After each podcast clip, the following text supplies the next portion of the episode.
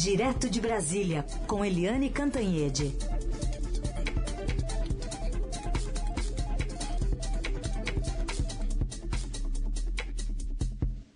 Oi, Eliane, bom dia. Bom dia, Raicem, bom dia, ouvintes. Começando aqui com o ano judiciário aberto, vai ser aberto hoje, com o discurso, como é, é, é rotina acontecer, do presidente do Supremo, Luiz Fux. O presidente Bolsonaro não vai, né, Eliane? Pois é, uh, o, o discurso está previsto para começar às 10 horas da manhã e a expectativa é de que o presidente Jair Bolsonaro fosse né, para a reabertura dos trabalhos do, do ano do judiciário, mas o presidente Jair Bolsonaro não vai, até porque o clima entre o presidente Bolsonaro e o Supremo não está nada bom, né, Heisen? O Fux realmente vai pedir tolerância, mas o momento não está nada tolerante, nem um com o outro, nem o outro com um, né? E o, o Supremo, né? Tudo que os ministros queriam e tentaram é que o Supremo saísse do foco, é, saísse, perdesse protagonista nesse ano eleitoral, deixasse a fluir a política, deixasse a política ocupar os espaços, ocupar é, o cenário, mas não vai dar, porque a pauta do Supremo é bastante pesada e tem muito a ver com o governo Jair Bolsonaro, com o próprio Bolsonaro e com o Congresso Nacional.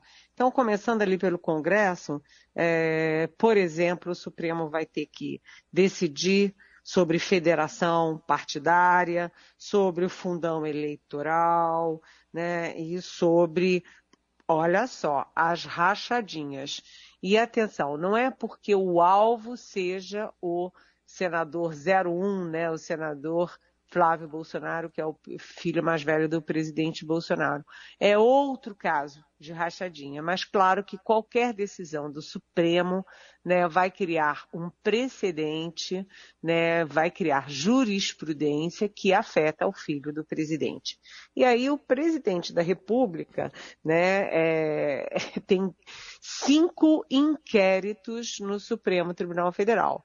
É, enfim, para resumir, para não ficar repetindo, né, tudo, mas tem o caso é, ali do, do vazamento criminoso de um inquérito sigiloso da Polícia Federal, tem a interferência política na Polícia Federal, que foi a denúncia do Sérgio Moro contra o Bolsonaro, é, tem fake news é, denegrindo ali, desculpa essa expressão não se usa mais, mas enfim, tirando a credibilidade das urnas eletrônicas, que são um sucesso brasileiro reconhecido no mundo, né? E tem aquela fake news grosseira, grosseira do presidente da República do Brasil dizer que havia indícios de que a vacina contra a Covid causa AIDS. É, seria de chorar de rir, mas é de chorar por chorar mesmo. Mas o fato é que o Supremo tem uma pauta super contundente ali envolvendo o Jair Bolsonaro e também o governo Bolsonaro, porque está na pauta do Supremo. Por exemplo, o marco é, temporal das áreas indígenas, que o, o Bolsonaro já disse que se não aprovar né? Se o Supremo não aprovar, acaba com o Brasil, que é uma loucura, né? É, mais uma, né? E, e, tem várias outras coisas como o ferro-grão, que é aquela ferrovia que envolve a questão ambiental, envolve a questão do desenvolvimento, enfim. É uma grande polêmica. E também envolve aí, uh, uh, tem aí a questão super importante, que é a mais fresquinha delas, mais nova, que é o presidente da República não depor, né, dizer, alegar aí o direito de ausência ou o direito de silêncio no caso do inquérito hum. sobre o vazamento do, do, relatório, do inquérito, da investigação sigilosa da PF é, sobre um ataque hacker ao TSE.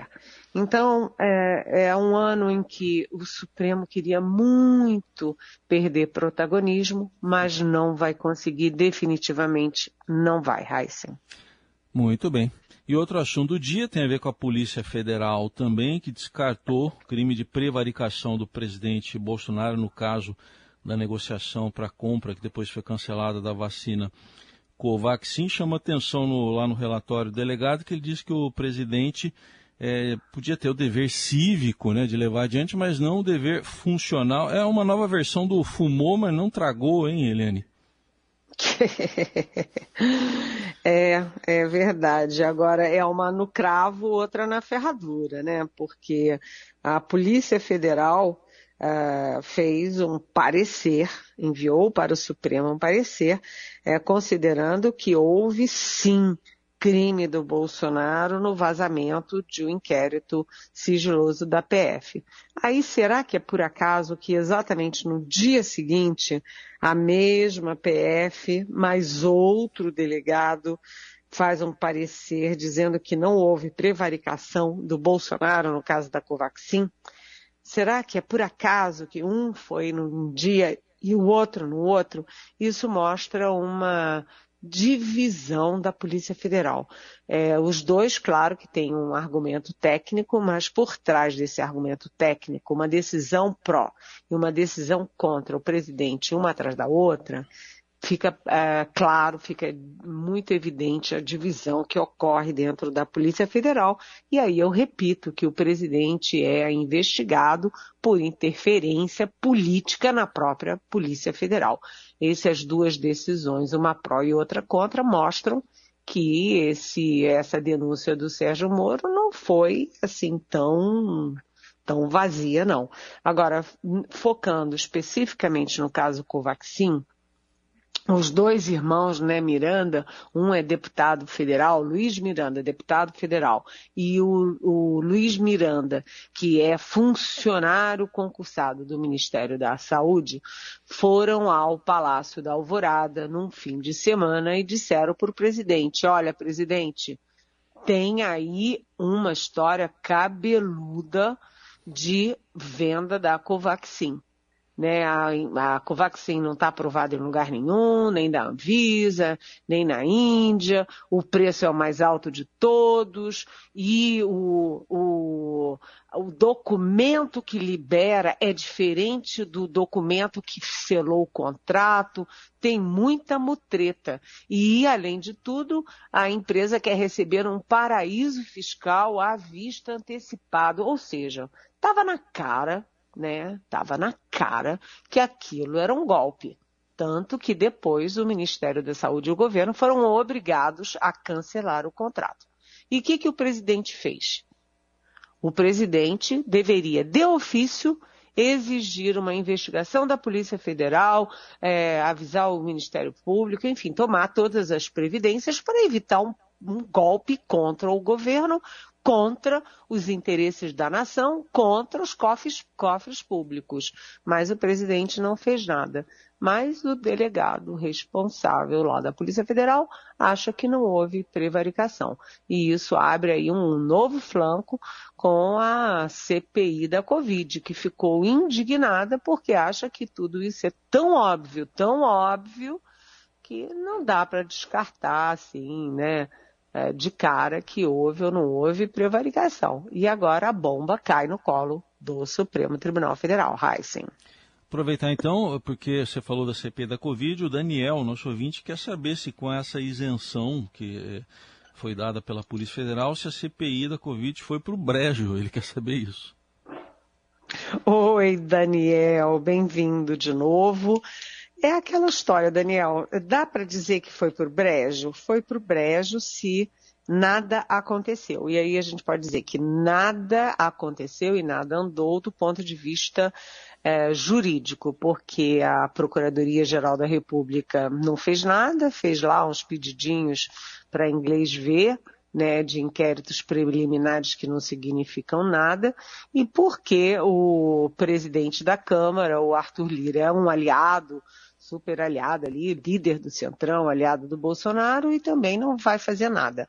Mas atenção, Daniel, a CPI fez um relatório contundente, com muita clareza, muito depoimento, muito, depoim, é, muito é, dado e muitas trocas de mensagens que são muito incriminadoras. Isso tudo vem à baila na campanha eleitoral e fica como documento para a história. A história também tem o seu julgamento, Daniel.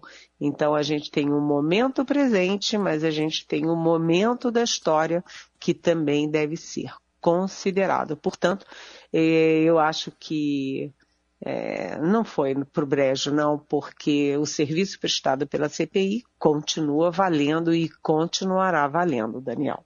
Muito bem. Eliane Cantanhede, agora para retomar um assunto que você mesma comentou aqui, Eliane, na época, né, que foi uma entrevista do ministro Milton Ribeiro ao Estadão, e que agora resultou em denúncia da PGR por crime de homofobia, Eliane. É, Heisen demorou, né? Vamos demorou. combinar que demorou, né? Puxa vida, mas essa entrevista do ministro da Educação, da Educação, Milton Ribeiro, é uma entrevista que mostra muito a alma do governo, a personalidade do governo Bolsonaro. Foi a primeira entrevista do ministro da Educação, Milton Ribeiro, para a imprensa e foi justamente para o nosso Estadão.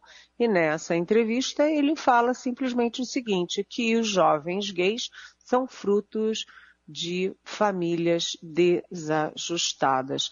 Isso é anticientífico, antipsiquiátrico, antimédico, anti-bom senso, anti, anti tudo, né? Anti os compêndios é, do mundo, né? É, ante tudo. É, a gente não sabe de onde tirou isso. Eu, a gente sabe que o Milton Ribeiro é pastor, né, evangélico, que o Milton Ribeiro é o quarto ministro da Educação do governo Bolsonaro. O primeiro é aquele que mal falava português, o segundo é aquele que é, mal, mal escrevia em português e queria prender todo mundo, os ministros do Supremo, etc. O terceiro não pôde assumir porque fraudava o currículo e aí chegou, enfim, o Milton Ribeiro, que a gente tem uma pandemia aí há quase dois anos e a gente nunca viu o Milton Ribeiro liderando o processo é, de isolamento social, o processo de como as escolas deveriam se, se comportar, de, de, enfim, de volta às aulas, nada disso a gente nunca viu o ministro da Educação é, sendo administrando a crise né, na educação por causa da pandemia. Mas a gente vê o ministro da Educação é, deseducando a, o povo brasileiro ao dizer que jovens gays são fruto de famílias desajustadas. Enfim, é, é muito inacreditável tchan, tchan, tchan, tchan, que, é. que o ministro da Educação, justamente o ministro da Educação, fale uma coisa dessas e esteja aí sendo alvo da Procuradoria-Geral da República por homofobia Bia, que é um dos problemas graves no Brasil, porque o Brasil, por exemplo, é o país onde mais se mata é, a população trans. Portanto, é uma decisão importante da PGR, mas lembrando que, é, mais uma vez, entrando em uma pitada política, a PGR é sempre muito condescendente com o presidente Jair Bolsonaro. E aí a gente fica com a sensação que a PGR fez isso para dizer, olha, é com o presidente sim, mas não é com o governo todo. De qualquer jeito, é, é importante sim que agora o Supremo toque adiante, porque essas coisas é, não podem passar em branco, Heisen, porque o ministro da Educação ele tem um efeito é, multiplicador. E ele tem que ter um efeito multiplicador educativo e não deseducativo, porque isso acirra os ânimos contra a população LGBTQIA, que é que merece todo o nosso respeito e que merece o direito à vida, o direito à normalidade e o direito a viver normalmente, naturalmente, como cada um de nós.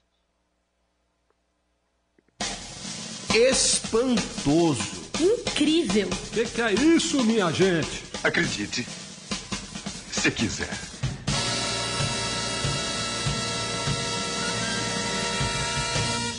Bom, Eliane, ainda nessa linha, nesse assunto, o Júlio Leite manda aqui um questionamento. As famílias desajustadas, ele escreve desajustadas entre aspas aqui, agradecem, sentem-se menos injustiçadas, representadas pela denúncia da PGR contra o ministro Milton Ribeiro por crime de homofobia. Até ele está concordando. Aí daí ele pergunta, né? Toffoli, né? O ministro Toffoli vai acatar e torná-lo réu ou vai ficar tudo por isso mesmo? Será que irá contra a jurisprudência do próprio STF, que falou, né? o próprio STF que, que definiu o crime de homofobia? E ele pergunta se vão prevalecer os direitos humanos ou a política. Oi, Júlio.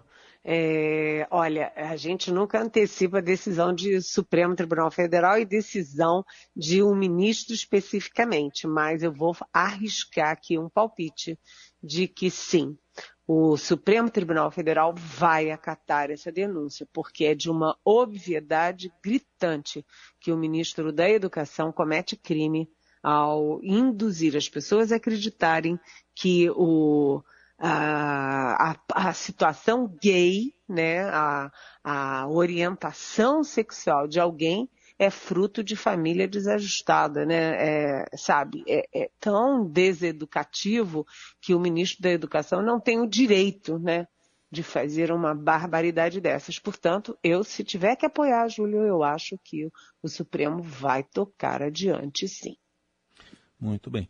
E temos também aqui a, um anúncio do presidente Bolsonaro de que vai visitar São Paulo depois da, das chuvas. Não foi para Bahia, não foi para Minas, mas por que será que para São Paulo ele vem então, Eliane?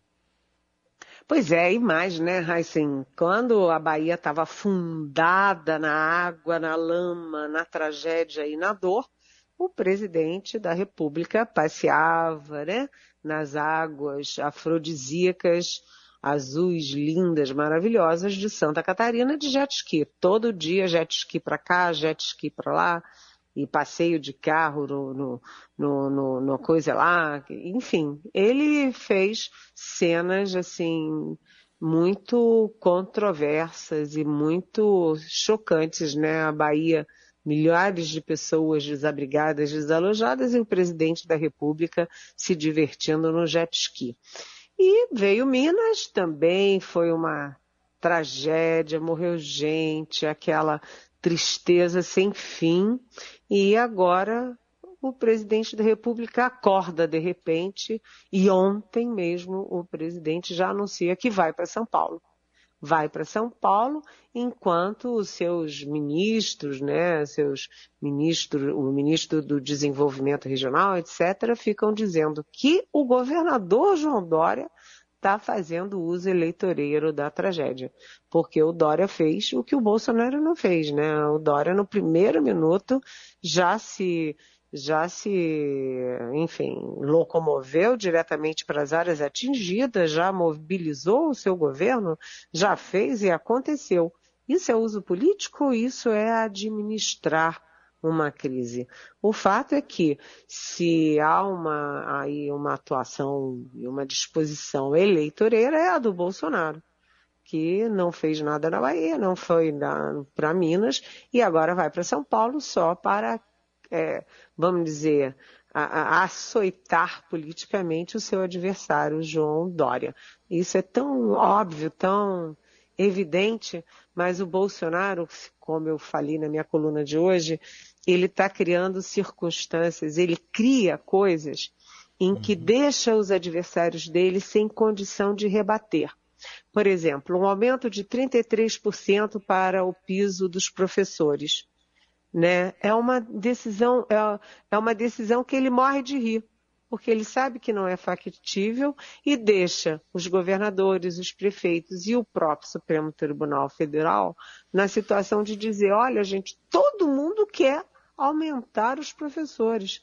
mas você tem que cuidar das contas públicas, porque uhum. aí não é uma categoria, é a população inteira que tem que arcar com o ônus.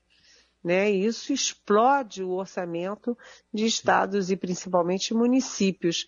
Mas o presidente joga isso no ar porque ele sabe que que, que isso empareda os adversários que ficam uhum. sem discurso para rebater. É a mesma coisa aí na questão dele ir a São Paulo ou não. Agora você vai dizer, ah, o Bolsonaro não pode ir a São Paulo porque isso é obviamente eleitoreiro? E aí você vai dizer, não, que bom, Bolsonaro vai para. Tá vendo? Olha, um gesto de empatia e tal, ele vai para São Paulo. Ou seja, ele está ele e o núcleo dele de contra-informação estão criando situações que eles criam, jogam a bomba no ar uhum. e aí ficam os supremos, governadores, a mídia, os prefeitos, todo mundo sem ter o que dizer. E ele fica em casa rindo, morrendo de rir e provavelmente comendo pipoca, se divertindo com a bomba que ele jogou e que alguém tem que desarmar, Heisen. Muito bem. Eliane Cantanhede comentando os principais assuntos do dia aqui na Eldorado. Amanhã tem mais. Obrigado, Eliane. Até amanhã. Até amanhã. Beijão.